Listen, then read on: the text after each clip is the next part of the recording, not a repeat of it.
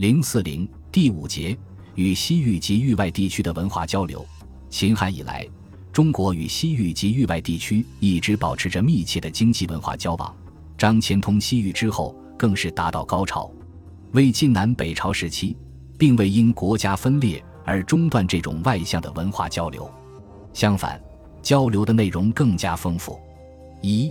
与南亚各国的文化交流。南亚各国包括今日之印度、巴基斯坦、孟加拉、尼泊尔等国，古时称天竺，分中天竺、东天竺、西天竺、南天竺、北天竺，谓之天竺五国。早在西汉张骞出使西域时，就曾在大夏见到购置印度的四川蜀部和琼竹杖，可知中国与南亚各国的关系源远流长。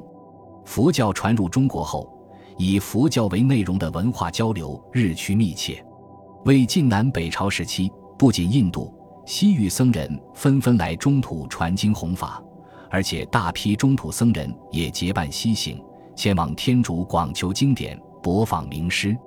曹魏甘露五年，僧人朱士行西行求法，至于田德、般若、正本。此后，西行者日众，十六国东晋时达到高潮，或一人独往。或十数人结伴而行，足迹遍及西域及天竺各国。其中影响最大者，当首推法显。法显于后秦弘始元年与慧景等人从长安出发，其时法显已六十余岁，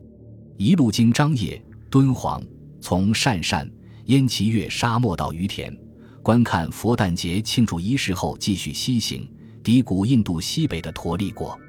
法显在西北天竺遍游乌场、犍陀卫、诛杀施罗、那杰、罗夷、拔那、皮图等十国后，又进入佛教发源地恒河流域的中天竺。他在此学习梵文梵语，抄写戒律，然后沿恒河东下，渡海至狮子国。搭船归国途中遭风船漏，船漂至耶婆提国停留了五个月，又搭商船向广州进发。经三月才在青州登陆，此时已是东晋义熙八年，在十四年中，发现游历了西域六国、天竺二十一国、狮子国和耶婆提国等二十九国。法显西行不仅带回了一批中土所无的佛教经典，而且用文字记录了西域和南亚各国的交通、地理、历史、社会习俗等。所著《佛国记》一书，成为研究这些地区和国家的重要文献。具有很高的学术价值，为国际学术界所重视。法显之外，西行求法者中著名的还有僧纯、谭冲、前秦建元中至秋祠求律于檀木兰寺；竺道曼前秦建元中到达秋祠求师；慧瑞西行求法到南天竺；知法领法镜慧远弟子受师之命西行求法得经而返。法圣与僧人智猛从天竺回，数诸神迹，遂于时有二十九人结伴西行，前往天竺。据屈经生西行至于田，于屈摩地大寺遇佛大仙，咨问道义，得经而归。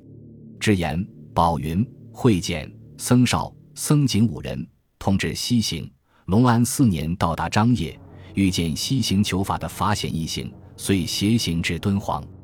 后之言与会简从乌夷国折返高昌，抵济宾，从佛大仙受佛法三年，请佛陀跋多罗相携东归，住于长安。刘宋元嘉年间，智言在健康译出了西行带回的《普药经》《广博严净经》《四天王经》等。晚年又携弟子游天竺，卒于济宾。宝云等则与法显继续前行，经于田，渡葱岭，终至福楼沙国。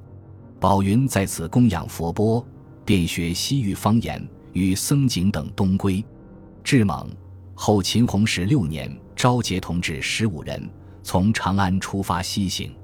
一路上或归或死。到天竺时，仅剩五人，先后游历济宾国、奈沙国、迦维罗卫、化氏国及释迦涅盘成道之地。宋景平二年，携《大尼环经》《僧指律》等归国。路上又死三人，回到中土时，仅智猛与谭纂二人。撰有《游行外国传》一书，法勇与僧蒙等二十五人结伴西行，从刘宋永初元年出发，一路历经艰难，到达中天竺时仅剩五人。后从南天竺沿海路归国，于广州登岸。慧生、宋云于北魏神龟元年西行求法，到天竺，在乌长国住两年。于正光两年携大成经典一百七十余部归国。西行求法之僧还有谭学、威德、道泰、僧表、慧兰等。这些西行求法者大都具有较高的学术造诣和文化修养，因而能较好的吸取印度文化之精华，在促进佛教传播的同时，也把中国文化传向了印度等南亚各国。除了这种民间的文化交往之外，当时中国与南亚各国的政府间交往也十分频繁。据《魏书》《梁书》《北史》《南史》等史籍记载，北天竺的犍陀罗国在北魏时期曾五次派使臣来洛阳，乌长国六次派使臣来洛阳，尼婆罗国四次派使臣来洛阳，济宾国六次派使臣来平城和洛阳，南天竺国五次遣使北魏，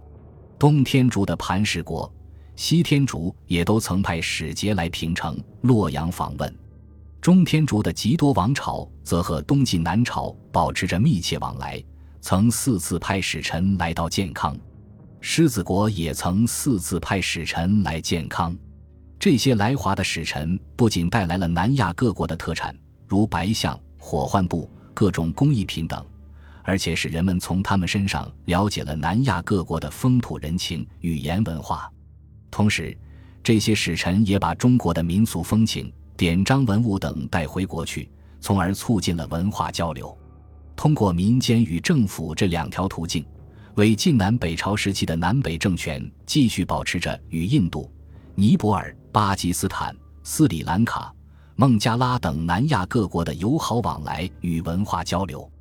如开凿于后秦。西秦时期的甘肃天水麦积山早期石窟和开凿于北魏前期的云冈昙曜五窟，其造像雄健高大，身目高鼻，眉细眼大，两耳垂肩，宽肩细腰，衣纹凸起，密褶均衡，明显的具有印度犍陀罗艺术风格，成为当时中印文化交流的一个实证。